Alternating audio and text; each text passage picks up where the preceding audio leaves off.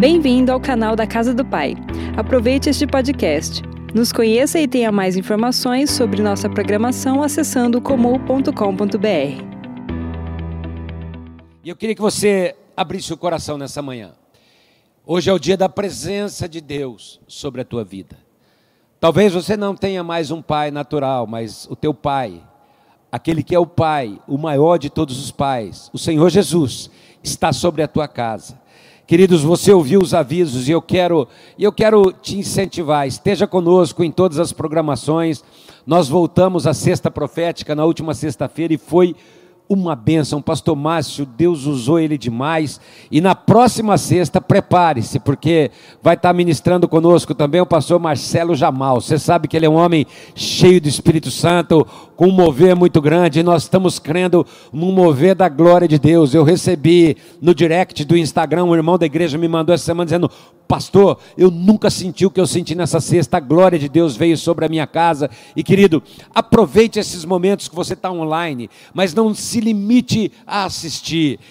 Entra na presença de Deus para valer, fique na presença de Deus, porque Ele está aí. E eu quero dar um recado para você, queridos. Cada vez que eu olho para esse salão vazio, ah, meu coração dói. Essa casa não foi feita para ficar vazia, foi feita para estar tá cheia de gente, para nós estarmos aqui juntos, mas nós entendemos que por cuidado ainda não é hora. Então, neste domingo e no próximo, nós ainda continuaremos online e voltaremos depois, não sabemos ainda. Tudo depende da, da situação começar a diminuir para valer, voltar ao normal. Então, nós vamos ficar de olho em tudo que está acontecendo na nossa cidade. Então, se os índices de contágio, de contaminação, de problemas diminuírem, nós voltamos então daqui a no de hoje ao terceiro domingo, né, no final do nosso jejum. Senão nós vamos continuar online até que nós sintamos segurança para que todos estejam aqui. Apesar do nosso prédio oferecer segurança, nós queremos que por cuidado é importante a gente continuar dessa forma. Então,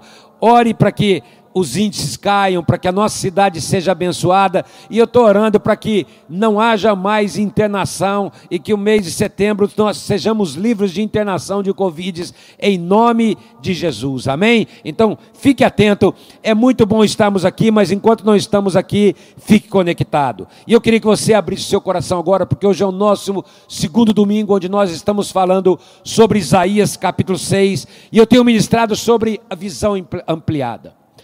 Na semana passada nós falamos, veja quem está sentado no trono. Hoje eu quero falar sobre você olhar para você mesmo. Porque eu creio que esse tempo de jejum será extraordinário para a tua vida, querido. Eu queria que você abrisse o seu coração, porque o Senhor tem muito a ministrar para você.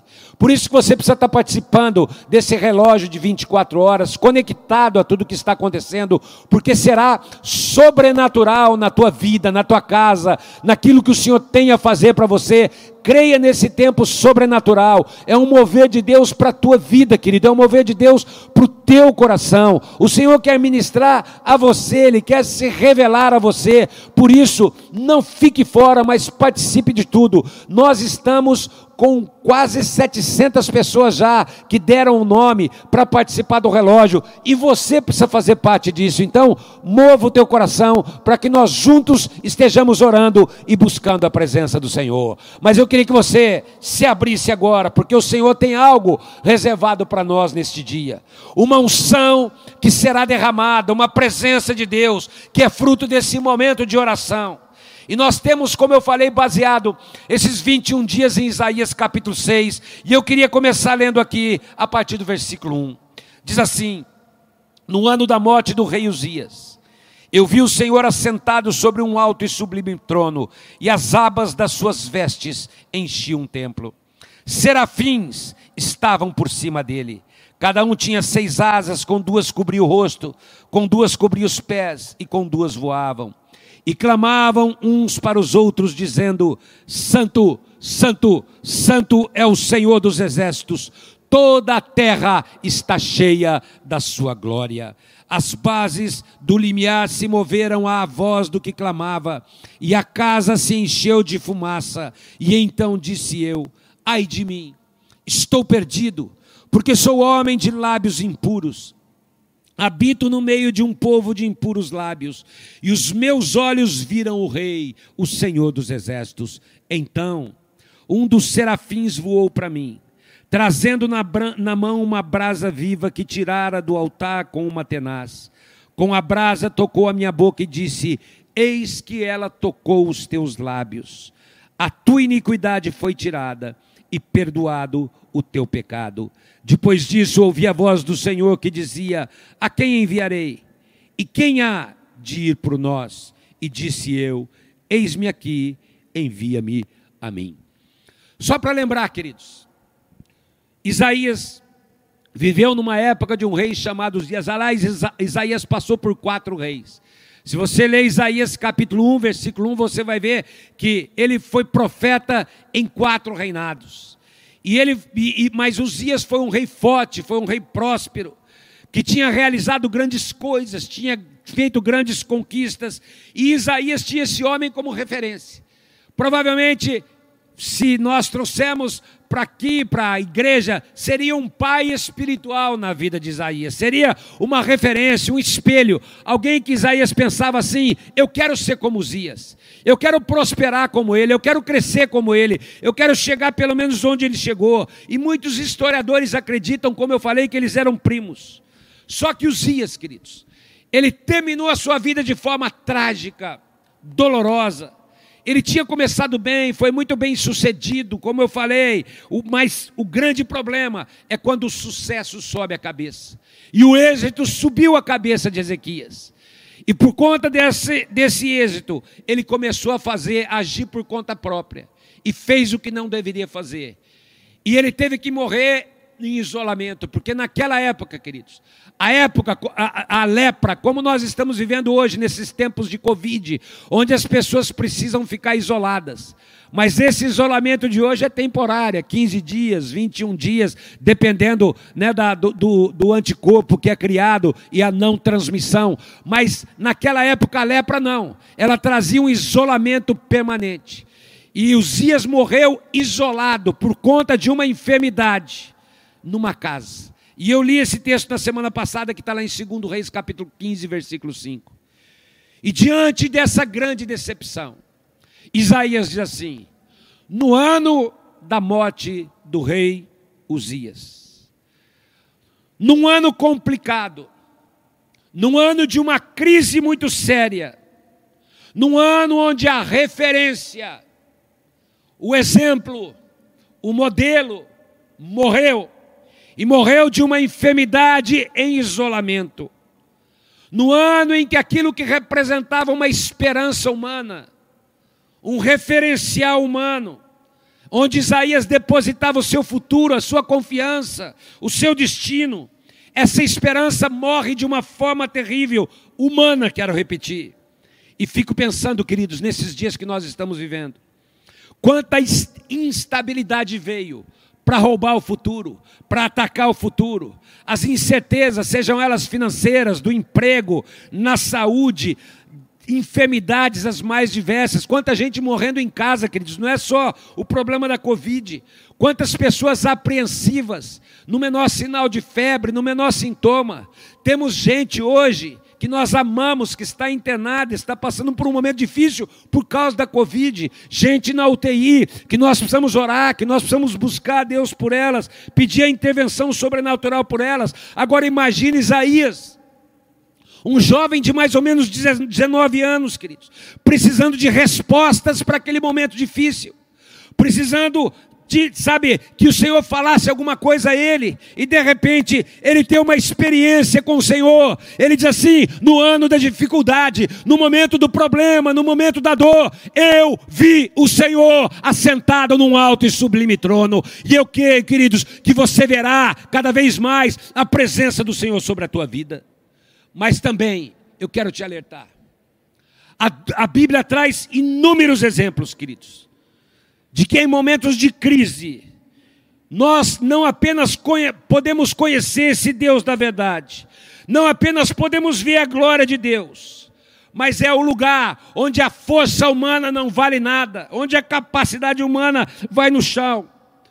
E no estudo que nós tivemos nessa semana na célula, onde você foi incentivado a renovar as forças no Senhor. Nós falamos sobre dois homens, sobre Elias e Davi. Mas voltando lá a Isaías, já já vou falar sobre homens na Bíblia. De repente, quando ele teve a visão do trono, quando ele viu a glória de Deus, quando ele viu aquele que estava sentado, ele viu anjos, ele viu aquele, aquela presença gloriosa, ele viu o poder de Deus se manifestando. Ao ver isso, queridos, a princípio ele teve uma reação errada, porque ele achava que aquilo era demais para ele. E por que ele achava que aquilo era muito para ele? Porque, mesmo desejando Deus, presta atenção agora, faltava a ele intimidade com Deus. Faltava a ele uma experiência pessoal, íntima e maior com esse que está sentado no trono. Deus para ele não podia ser aquele, aquele, aquele Deus apenas do templo, onde ele ouviu falar. E muita gente, queridos, nesse ano está tendo uma experiência de poder ver Deus. Mas a minha pergunta é: qual será a tua reação quando Deus vem e manifesta a sua glória? Porque naquele momento, queridos, Faltava a Isaías algo que vai além da empolgação, faltava algo que vai além da emoção. E naquele momento, onde ele descobre quem Deus era, ele não apenas vê quem Deus é, mas ele também começou a ver quem ele era. E no versículo 5 ele diz: Então disse eu, ai de mim, estou perdido, porque sou homem de lábios impuros e habito no meio de um povo de impuros lábios, e os meus olhos viram o Rei, o Senhor dos Exércitos. E a primeira lição que eu quero trazer nessa manhã, e eu creio que é isso que essa pandemia vai produzir no coração de muitas pessoas, queridos, é que nesse primeiro momento, Isaías precisava quebrar a sua imaturidade espiritual, a sua falta de intimidade com Deus. Ele precisava ampliar a sua visão daquilo que Deus era e daquilo que ele era.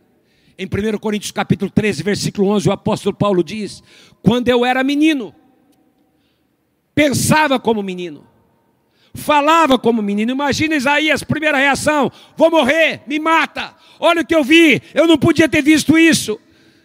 Fala como menino. Havia uma imaturidade ainda, queridos. E quantas vezes nos problemas, nas crises, nessa pandemia, na menor situação que se levanta contra a tua vida, quanta gente ainda fala como menino pensa como menino, age de forma imatura, sabe que Deus está no trono, sabe que Ele reina, mas ainda há uma imaturidade que precisa ser quebrada. E eu creio que neste jejum, definitivamente, você está mudando de patamar, você está mudando de estação na tua vida, está saindo da imaturidade para maturidade espiritual, porque você não apenas vai ver o Senhor, mas você vai deixar Ele trabalhar no seu coração.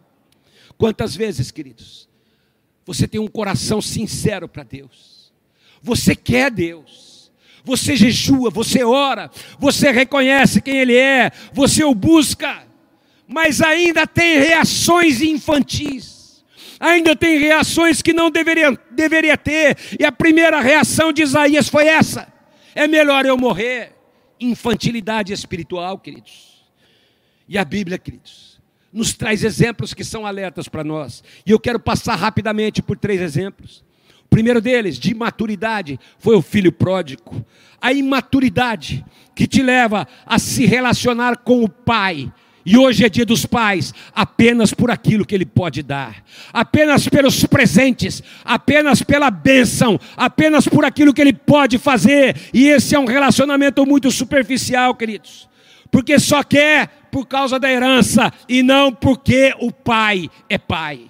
E em Lucas capítulo 15, versículo 15, vemos esse jovem imaturo dizendo: O mais moço deles disse ao pai: Pai, dá-me a parte dos bens que me cabe.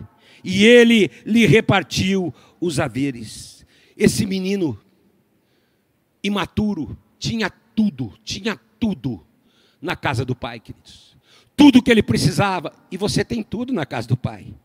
Mas ele se torna uma pessoa completamente descaracterizada, porque a sua imaturidade o levou a escolhas erradas. Como ele tinha tudo, ele começou a ser roubado, achando que aquilo que ele tinha naturalmente nunca iria acabar. E a imaturidade o leva ao fundo do poço. E ele se torna aquele jovem completamente abandonado, descaracterizado, arrebentado, porque lá atrás ele não se relacionou com o pai de maneira certa. Ele exigiu do pai aquilo ainda que não era o momento de exigir e de receber. E lá em Tiago, capítulo 4, versículo 3, o apóstolo diz assim: Pedis e não recebeis, porque pedis maus, para esbanjades em seus próprios prazeres. Que nesta, neste dia o Senhor te leve a um relacionamento correto de paternidade, a um relacionamento maduro, um relacionamento íntimo, onde você não fica com ele só por aquilo que ele pode dar, mas você o ama, você se relaciona com ele por aquilo que ele é. Vai ser quebrado algo nessa manhã, em nome de Jesus, porque os teus olhos estão vendo o Rei, e a glória do Rei quebra toda a imaturidade no teu coração. Segundo exemplo que eu quero trazer a você, a mulher de Ló. Uma imaturidade que te leva a olhar para trás. Lá em Gênesis 19, 26, assim: a mulher de Ló olhou para trás e converteu-se numa estátua de sal. Uma mulher que destruiu os planos de Deus para a vida dela, os propósitos de Deus, porque ela olhou para trás. Era um momento de crise, queridos.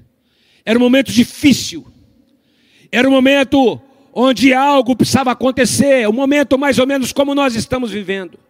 E Deus estava dizendo: Eu vou trazer livramento, mas por favor, não olhem para trás, olhem para frente. E queridos, quando nós começamos esse período de quarentena, o Senhor falou claramente aos nossos corações tudo está debaixo do plano de Deus. É ano de ousadia. Continua olhando para frente, continua olhando para o Senhor, continua vivendo para Ele. Não olhe para trás, não olhe para uma vida de pecado. Fica na minha presença. Mas quantas pessoas, queridos, por conta desse tempo de isolamento, ficar em casa, dedicaram a sua vida a minisséries, a jornais mentirosos, cederam a imoralidade, buscaram na internet aquilo que não deveriam buscar, corromperam o seu coração, começaram a olhar para trás e hoje estão como uma estátua, parece que nada os toca,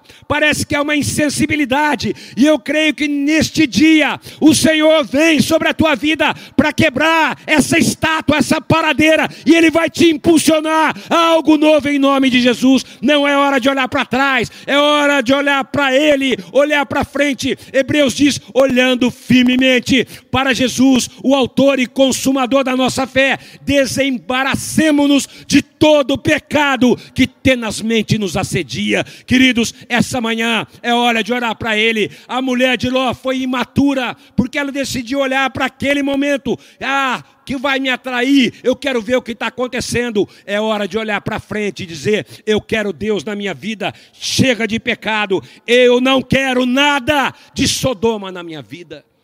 E Jesus trouxe o alerta. Lá em Lucas 17, 32, ele diz: Lembrai-vos da mulher de Ló. Lembrai-vos, cuidado. Isaías disse: Eu vi o Senhor assentado num alto e sublime trono. Em vez de olhar para trás, levanta os seus olhos agora e veja aquele que é o Senhor da tua vida, veja aquele que é o Senhor de toda a glória, veja Jesus no controle do teu coração e entregue tudo nas suas mãos. Tenha um relacionamento íntimo com Ele, porque você verá a glória de Deus. Primeiro exemplo, filho pródigo. Segundo exemplo, a mulher de Ló. E o terceiro exemplo, queridos, então, primeiro é aquele que te leva a exigir coisas e só se relacionar por aquilo que ele pode dar. O segundo, olhar para trás, olhar para o pecado, olhar para os prazeres, olhar para Sodoma. O terceiro que eu quero te lembrar é Pedro. É a imaturidade que te faz negar Jesus Cristo na sua vida. A minha pergunta é: como pode, queridos, Alguém que viveu o que Pedro viveu, experimentou o que ele experimentou, teve momentos com Jesus como ele teve, essências sobrenaturais, foi o único que andou sobre as águas. Como pode um homem viver tudo aquilo que ele viveu, queridos? E mesmo assim negar Jesus. Mas para para pensar. Quantas vezes o teu comportamento, queridos, diante das circunstâncias, porque Pedro estava diante de uma grande crise. Jesus tinha morrido. E de repente chegaram e falaram: Você andava com ele? Ele falou: Eu não. E lá em Mateus 26, no versículo 75 diz: Então Pedro se lembrou da palavra que Jesus lhe dissera: Antes que o galo cantar, tu me negarás três vezes. E saindo dali, chorou amargamente. Pedro fala de pessoas imaturas, que ao sofrer alguma pressão, como nós estamos sofrendo, dão uma bica no plano de Deus para elas, chutam tudo, deixam de ficar firmes nas suas convicções e cedem, cedem, negam ao serem pressionadas. Falam uma coisa, mas na prática vivem outra completamente diferente. Até dizem, como Pedro disse: Eu dou a minha vida por ti, Jesus. Se alguém tiver que morrer por ti, sou eu. Eu vou ser o primeiro. Ninguém vai te atingir. Mas é só encostar na parede. Não resistem. São imaturas. Dão desculpa para tudo. Mas quem quer crescer, quem quer amadurecer, sabe: nada pode me separar do amor de Deus que está em Cristo Jesus, nosso Senhor, porque em todas estas coisas somos mais do que vencedores. Pedro o filho pródigo, infelizmente, a mulher de Ló não se arrependeu, mas Pedro e o filho pródigo só saíram daquela situação porque se arrependeram, entenderam que aquele momento com a, de, de ver, de ver algo diferente, de experimentar algo diferente, eles usaram a experiência negativa para amadurecer, para crescer. E eu quero declarar agora, se você puder levantar suas mãos na sua casa, abra o teu coração agora, porque eu quero declarar que tudo aquilo que te leva à superficialidade, tudo aquilo que te leva a uma relação pequena, a uma relação rasa com a presença de Deus, tudo aquilo que te leva a levar de qualquer jeito, a não ter aquela relação e aquela e que te leva a ter essa instabilidade que te faz negar, está quebrado agora em nome de Jesus. Você vai sair desse campo, está subindo para um nível mais alto, porque chegou a hora nesse jejum de mudar de estação. O Senhor vai virar o jogo na tua vida e na tua casa, porque é ano de ousadia, diz o Senhor. Abra o teu coração a ele, porque que a roda vai virar em nome de Jesus. Num primeiro momento, Isaías pensou assim: Ah, eu não consigo, eu sou muito novo, isso é demais para mim, eu sou muito imaturo, eu não passo de uma criança, tudo aquilo que eu vi é muito grande. Quantas vezes, queridos, por nós não entendemos a dimensão do amor de Deus, nós agimos de de forma infantil diante dele. Oséias capítulo 4, versículo 6 diz: O meu povo padece por falta de conhecimento. E é por isso, queridos, que eu creio que chegou a hora de conhecer verdadeiramente Jesus, chegou a hora de deixar ele tocar lá dentro no profundo do teu coração, de te tirar da caverna, da infantilidade, da imaturidade. Elias, queridos, era profeta, você lembra do estudo da célula nessa semana, mas um dia, ao se esconder numa caverna, fugindo do seu chamado, ali vieram uma série de manifestações, mas Deus não estava ali. De repente, Deus vem num som suave e chama Elias para fora. Nós ouvimos o pastor Márcio falar na sexta-feira, que bênção, queridos. Por isso, guarde, por mais distante que pareça, por mais problemas que você esteja enfrentando, o Senhor está muito mais perto do que você imagina. Eu queria chamar os músicos aqui, porque o Salmo 139 diz assim: Se eu subir aos céus, o Senhor ali está. Se eu descer às profundezas, Ele também está lá. Ele conhece o meu deitar e o meu levantar nada lhe é oculto. Eu ainda era uma substância informe e nada estava oculto a ele.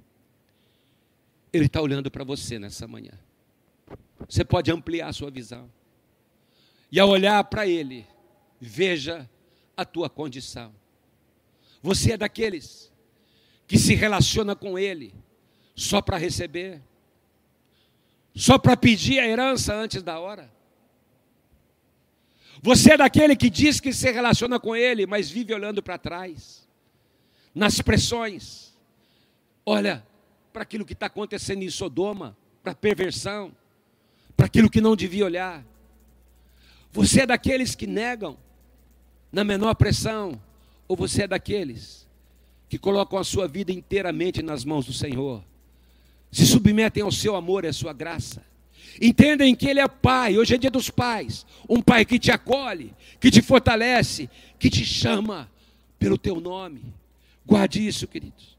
Lá em 2 Coríntios capítulo 4, versículo 17 diz: A nossa leve e momentânea tribulação produz para nós eterno peso de glória. Nessa semana eu recebi uma ligação de outra cidade, alguém me disse: Pastor, olhe para o fulano, ele está amargurado com Deus, ele está bravo com Deus, ele está decepcionado com Deus, por tudo que aconteceu nessa quarentena, está dizendo que é melhor morrer. E eu disse: ele tomou a pior decisão, porque a gente não pode brigar com Deus. Ele começou pelo pior. Vamos orar para que o coração dele retorne. E graças a Deus, eu pude orar com ele. Ele pôde chorar e dizer: Senhor, desculpa, mas eu estou de volta. O que eu quero dizer, queridos, preste atenção de uma coisa. Por mais absurda que seja a situação que você esteja vivendo agora, por mais difícil que seja a luta que você esteja enfrentando neste momento. Por mais apreensão, medo que haja no teu coração, não se relacione com Deus de forma imatura e superficial. Quando Isaías pensou que ia morrer, Deus falou para ele: Não, Isaías, eu estou revelando a você a minha glória, porque eu tenho um propósito maior para a tua vida. Eu quero que você amplie a sua visão. Olha para dentro e perceba, eu tenho algo a produzir no teu interior. Querido, nessa manhã, nessa manhã, entenda que o Senhor te, está te dizendo que tem algo maior do que essa luta, do que essa necessidade momentânea do que aquilo que está à tua frente, esse grande problema, tem propósito maior. E eu queria que você anotasse esse salmo, você colocasse aí na sua geladeira, no seu espelho do banheiro, lá o Salmo 119, versículo 16, ele diz assim: Sustenta-me segundo a tua promessa, e eu viverei. Senhor, não permitas que se frustrem as minhas esperanças. Sabe o que sustenta a tua vida, querido? são as promessas do Senhor. Você tem que olhar para ele e dizer: Senhor, eu estou esperando em Ti, e a minha esperança em Ti não me envergonhará. Ouça o Senhor dizer, Isaías, será que você não percebe que chegou a hora de deixar de ser menino? Será que você não percebe que deixou a hora de ser imaturo, de que tem coisas maiores para você? Isaías é a tua melhor chance eu quero ampliar a tua visão. Nada pode te separar do amor de Deus. Não é essa luta, não é esse problema, não é essa situação financeira, não é essa enfermidade, não é essa dor, não é essa perda. Alguns enfrentaram perdas dolorosas, queridos. Não, nada, nem altura, nem profundidade, nem presente, nem futuro, mas em todas as coisas, eu quero repetir: você é mais do que vencedor, e eu declaro agora, eu profetizo: tem porta nova se abrindo para você. Quanto mais maduro você for, quanto mais em pé você permanecer, mais a glória de Deus vai se manifestar sobre a sua vida. Pensa em Jó, queridos, ele podia ter chutado o plano de Deus mas a cada experiência ele ficava mais maduro. E isso levou até o fim. E ele alcançou porção dobrada. Por isso, seja íntimo do teu relacionamento com Deus. Tenha a revelação da sua glória. Permita que a nuvem da sua presença te envolva. Não permita que você fique na superficialidade. Resista, resista, resista em nome de Jesus. Toda distração, vá com tudo para Deus. Seja cheio do poder de Deus. Então, se a primeira lição é porque o Senhor vem para quebrar, quebrar a tua imaturidade. A segunda lição: seja ousado. Chegou a hora de quebrar barreiras limitadoras no mundo espiritual. E eu quero ser bem rápido: nada vai barrar o teu acesso à sala do trono. Tenha ousadia para entrar no Santo dos Santos, porque você é eleito, chamado, escolhido, verá a glória de Deus. O véu já foi rasgado. Entra, porque o Senhor diz em João 15, 15: Já não vos chamo de servos, eu vos chamo de amigos. E Ele te chama para uma intimidade que você nunca viveu homens, mulheres e crianças, cheias do Espírito Santo de Deus. Os querubins vão aparecer na tua casa anjos vão te tocar, a presença poderosa. Eu quero declarar que nesta semana haja experiências sobrenaturais. Alguns vão rolar, alguns vão cair diante de Deus, alguns vão tremer, alguns vão ser tocados de forma sobrenatural pelo Espírito Santo de Deus, sem barreira, sem frescura, apenas querendo Deus na sua vida, porque você vai entender que há um chamado de Deus para a tua vida, há uma maturidade para que você seja usado como você nunca foi, porque o véu já foi rasgado, o caminho já foi aberto. Abra os teus olhos e veja o propósito de Deus. Ouça o Senhor te dizer: chega de ser criança. Isaías, não é hora mais de ser criança, você será o maior profeta da sua geração. Deus vai fazer coisas grandes na tua vida. Se você puder levantar suas mãos agora, declare: Eu vou além do véu. Meu lugar é além do véu. Eu quero ser cheio do Espírito Santo. Eu quero olhar para dentro e ver a glória de Deus no meu interior. Eu quero que essa tenda que eu sou seja cheio, 100% cheio. E aquilo que o Senhor planejou para mim vai acontecer. E toda barreira que limitava, toda carne que manipulava, todo sentimento que me roubava, tudo aquilo que me fazia ficar inseguro, cai por terra agora, em nome de Jesus. E eu creio que exatamente agora, exatamente agora. Anjos de Deus estão invadindo a tua casa, estão invadindo através desse aparelho que você está segurando, você está assistindo. Eu quero declarar agora: a glória de Deus vai começar a invadir. Levanta suas mãos, começa a cantar com os músicos, a glória de Deus virá, e pessoas imaturas começam a ser impulsionadas a algo maior em Deus. A incredulidade vai ser quebrada, escamas, eu declaro, são retiradas dos olhos. Mas guarda agora. Você não verá apenas anjos mas você verá anjos agora, como uma tenaz, tirando brasas do trono de Deus e tocando os seus lábios. E você vai dizer: Senhor, a minha iniquidade foi tirada. Os meus pecados foram perdoados, e a hora que você olhar para dentro, você verá uma, algo que o Senhor está produzindo em você agora. Por favor, levanta suas mãos e começa a declarar quem o Senhor é para a tua vida quem Ele é para você. Olha para dentro e amplia a tua visão em nome de Jesus.